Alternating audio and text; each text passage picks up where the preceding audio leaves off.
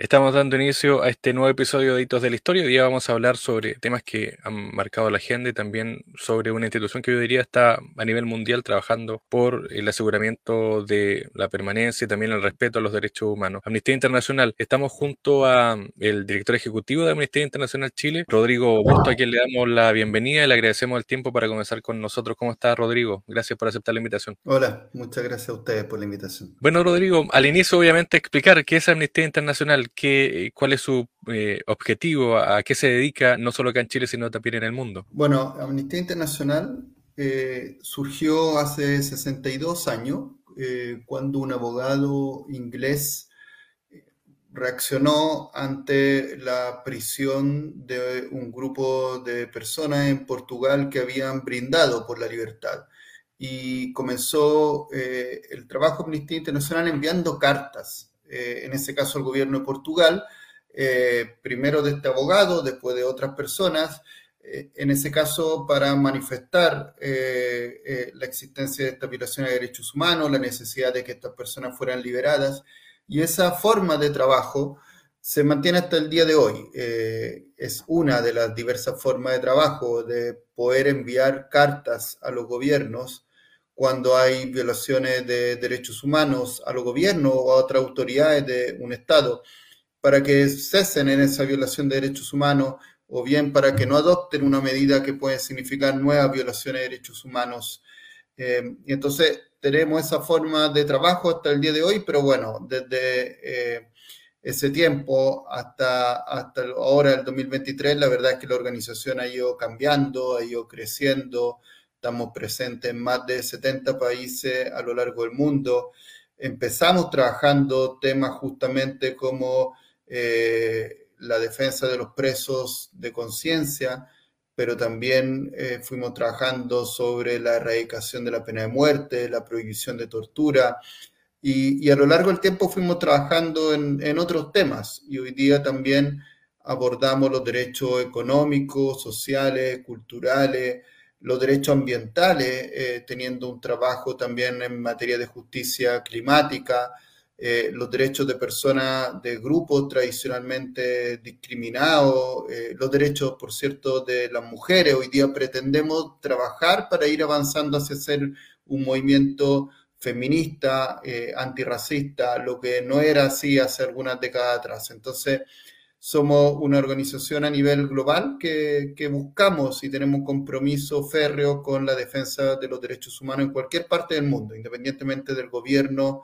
de que se trate y del color político y la tendencia política del, gobierno de, ese Estado en particular. Eh, ¿Cómo es el trabajo acá en Chile? Porque en, algunos países obviamente son una institución eh, consolidada ya eh, y en otros también me imagino que están en vías de crecimiento. ¿Qué, sucede con la legislación chilena? ¿Los reconoce ustedes? ¿Cómo es el trabajo también en el territorio nacional? ¿Cómo se organizan acá en Chile? Bueno, te decía que a nivel mundial Amnistía tiene 62 años de historia, estamos presentes en 70 países del mundo.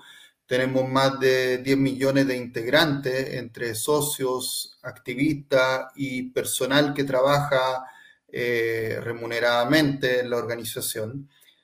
Eh, la mayoría, por cierto, son socios y, activistas. Em, y, en Chile tenemos, cumplimos este año 40 años de trabajo.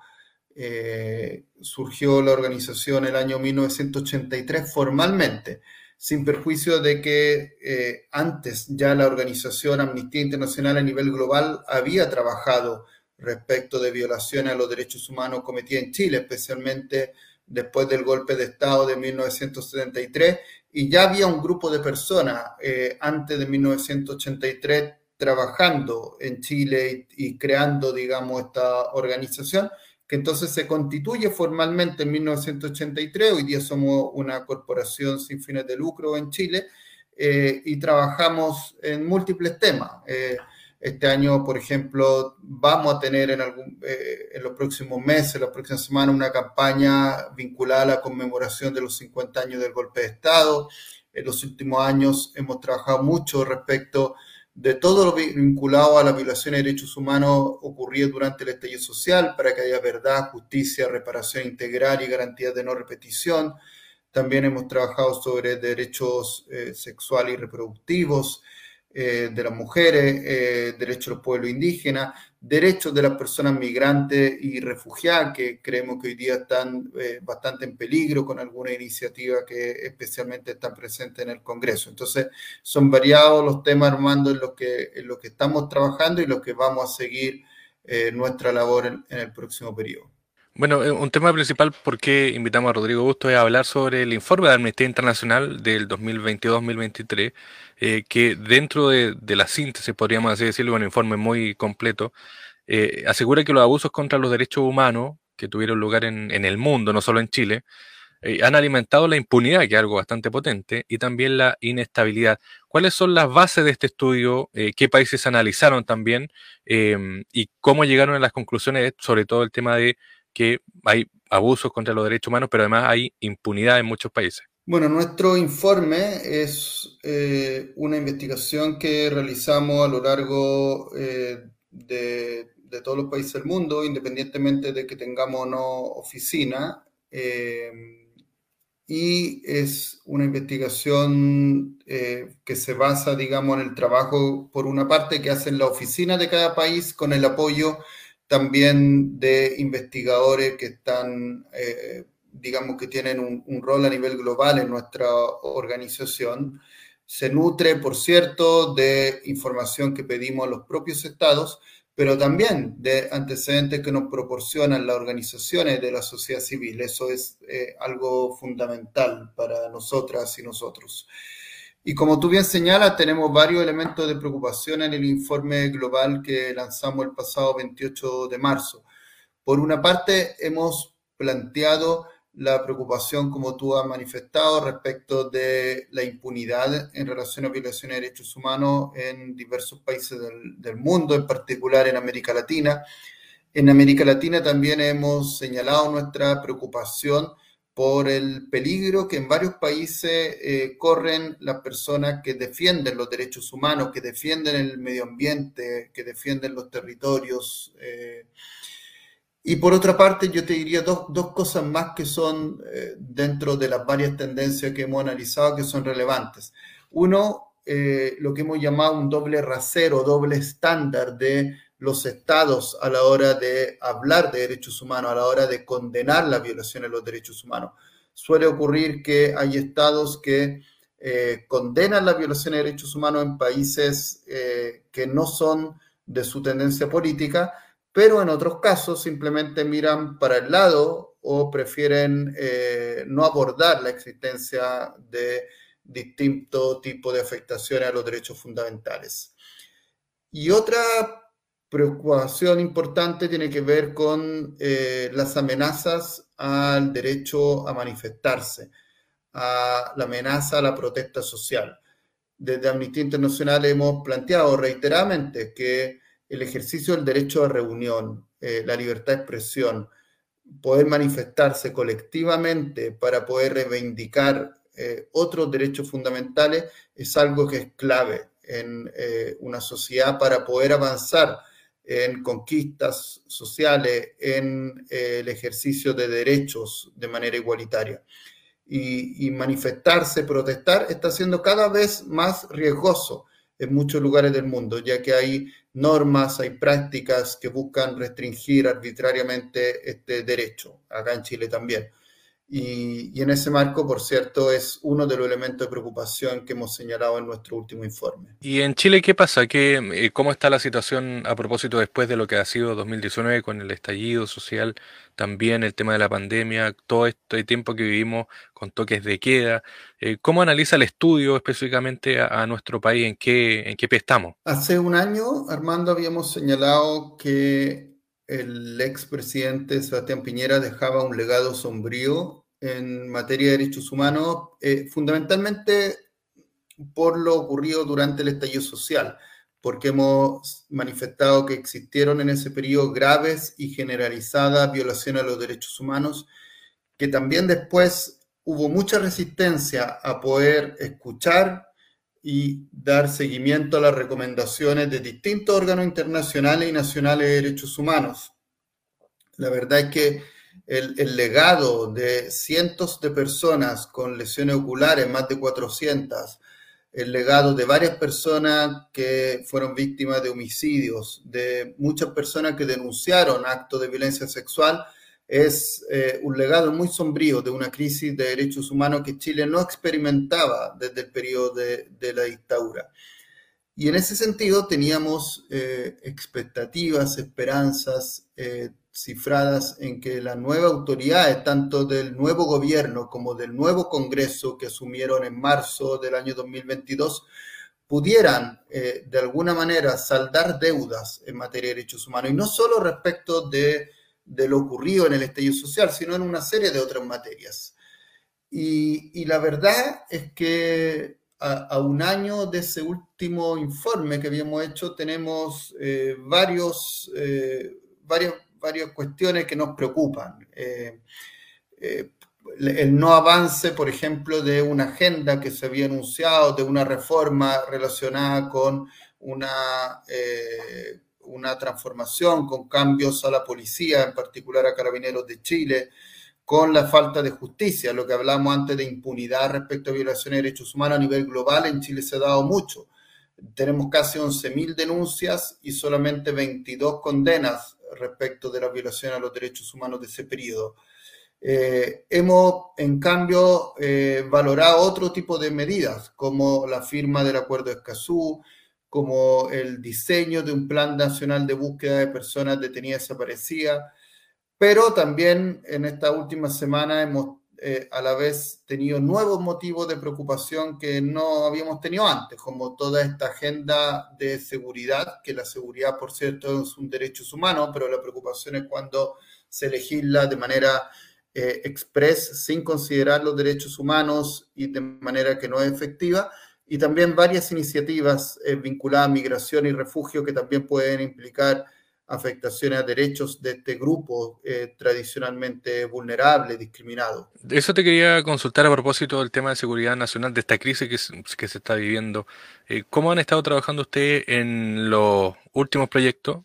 Eh, si han podido también conversar con los legisladores o con el gobierno. ¿Y qué te parece también toda esta, esta suerte de, de, marcha blanca que se ha dado, por ejemplo, en el tema de, este proyecto eh, donde Carabineros, por ejemplo, tiene mayores facultades para el uso de las armas y todo eso.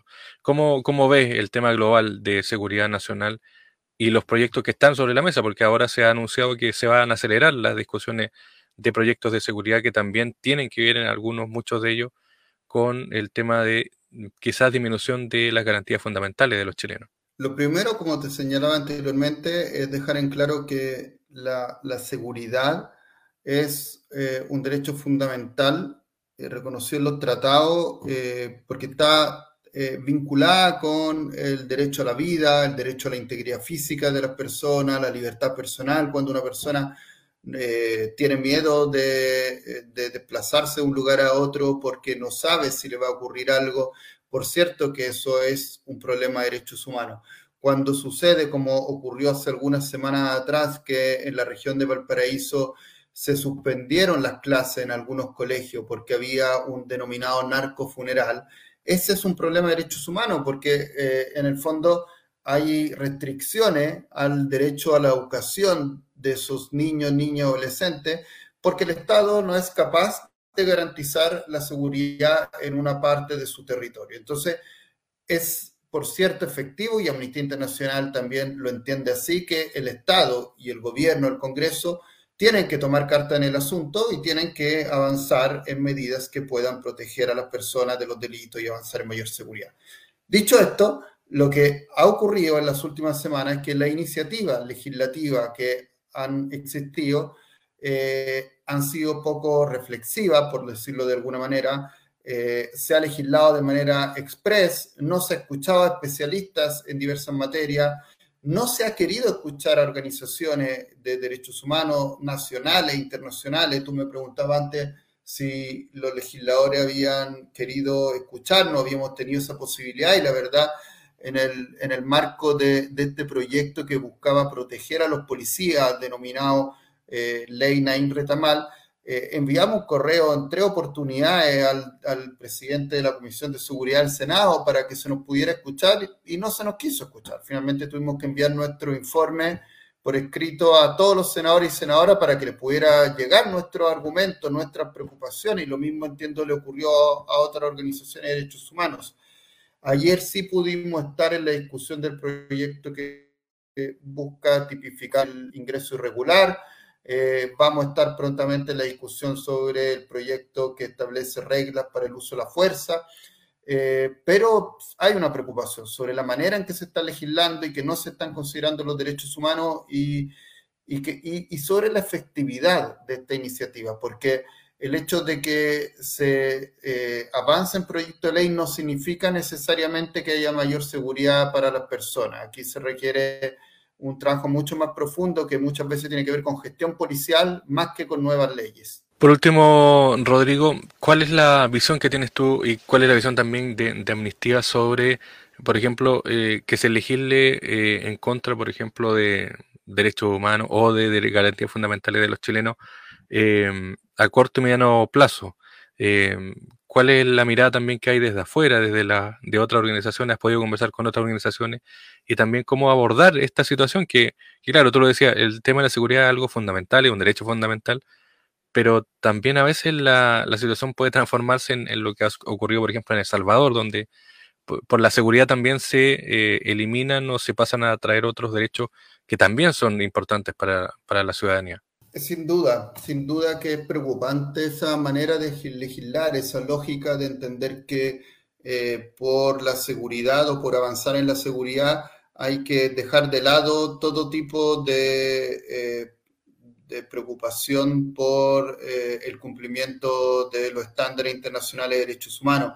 La verdad es que Chile, como otros países, asume voluntariamente, además armando compromisos a nivel internacional cuando firma, ratifica un tratado internacional y pasa a ser parte del ordenamiento jurídico interno.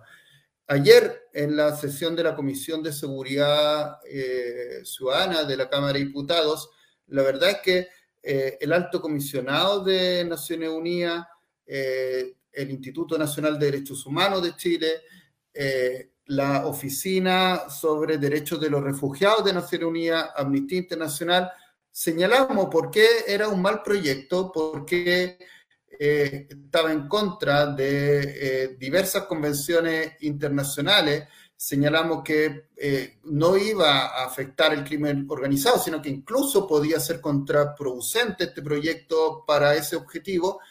Y sin embargo, la gran mayoría de los diputados eh, y diputadas votó a favor del proyecto. Entonces, pareciera ser, como tú dices, dando muy bien el ejemplo de lo que ocurre con, con El Salvador, que se está buscando un camino de eh, legislar o tomar medidas de cualquier manera a la rápida eh, para eh, tener el beneplácito de la ciudadanía que legítimamente está preocupada por estos temas, eh, pero muy probablemente a largo plazo no se va a lograr esos objetivos que se buscan y por otra parte se, se pueden violar derechos humanos. Chile ya se ha condenado varias veces por la Corte Interamericana y, perfectamente con iniciativas legislativas como la que se están llevando adelante podrían haber nuevas condenas en el futuro. Tú hablas de, lo que se va a hacer también con este tema de los 50 años de la conmemoración del golpe de Estado. Eh, aparte de eso, ¿qué, ¿qué, más ya están trabajando, proyectando para este año? Bueno, vamos a estar eh, eh, también observando el proceso constituyente, porque en la constitución política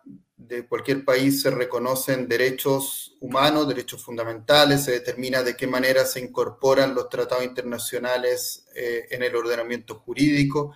Por lo tanto, va a ser algo que también vamos a estar observando. Eh, vamos a estar trabajando relacionado con la conmemoración de los 50 años para, de alguna manera, que, que, que quede presente en la sociedad que cuestiones como el negacionismo que ha estado avanzando en el último tiempo en Chile no pueden tener cabida en una sociedad que realmente quiere que nunca más sea real, sea efectivo para el futuro. Entonces, trabajaremos en, ello, estamos trabajando en los temas vinculados a la violación de derechos humanos del, del estallido social. Ayer nos reunimos con eh, el fiscal nacional del Ministerio Público para eh, precisamente plantear la importancia de que se avance en las investigaciones de eh, la violación de derechos humanos del estallido y que se revisen también las causas que se han cerrado quizá indebidamente, y el fiscal nacional dijo que, que, así va a ser, que, que van a tener una política de revisar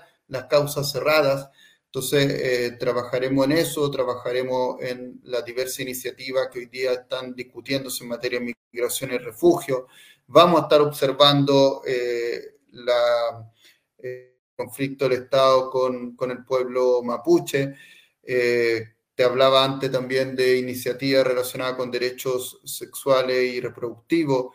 Nos interesa mucho ver cómo avanzará la los posibles cambios a la ley antidiscriminación, conocida como ley Samudio, que creemos que se quedó corta. Entonces, la verdad, eh, son muchos los temas de derechos humanos en los cuales vamos a estar trabajando este año 2023 y además, bueno, han ido surgiendo más temas de preocupación que no teníamos contemplados y, así un poco el trabajo en derechos humanos hay que, hay que ir tomándolos y, y trabajando para eh, al menos procurar que no retrocedamos en materias que creíamos que, ya estaban de alguna manera consensuadas en nuestra sociedad. Muy bien, pues.